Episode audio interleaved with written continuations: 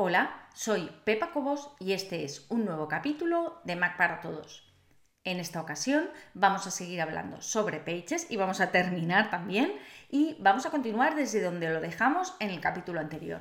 Lo que voy a hacer es abrir el documento que teníamos creado, este en primer lugar, luego teníamos también otro, más de este es de, de editor de texto normal y corriente y el otro era de edición por bloques y vamos a ver porque ya hemos visto muy muy a fondo las opciones que tenemos cuando hablamos de texto, pero vamos a ver en un editor de texto normal qué opciones tenemos a la hora de incluir otros elementos. Por ejemplo, si quisiéramos incluir eh, una imagen, simplemente podríamos bueno, grabar audio, música, vídeo, vídeos, galería de imágenes, fotos, podemos elegir un montón de cosas, pero lo que voy a hacer es ahora seleccionar, simplemente voy a elegir este logo y lo voy a insertar.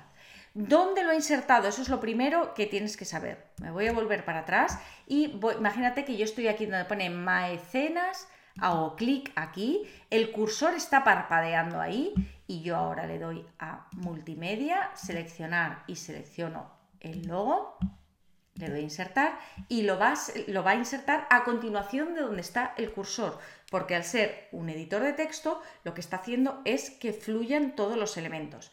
Entonces te estarás preguntando, vale, ¿y si lo he incluido a continuación, por qué me aparece el texto así? Te aparece el texto así porque ves que ahora tenemos seleccionada la imagen, tenemos el estilo de la imagen, la imagen y la disposición. En disposición podemos decidir que esté fijo en la página.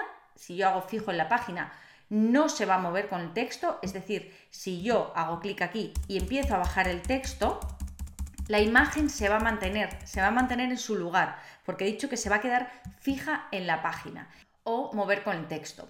Pero además tenemos aquí el ajuste de texto. ¿Ves que pone automático?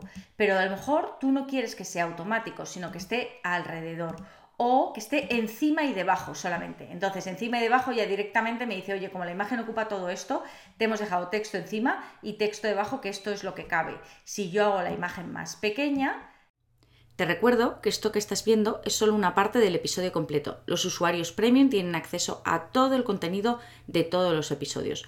Puedes probar gratis durante dos días sin ningún compromiso y conseguir acceso a todos los capítulos de Mac para Todos. Solamente tienes que entrar en macparatodos.es barra prueba. Recuerda, macparatodos.es barra prueba.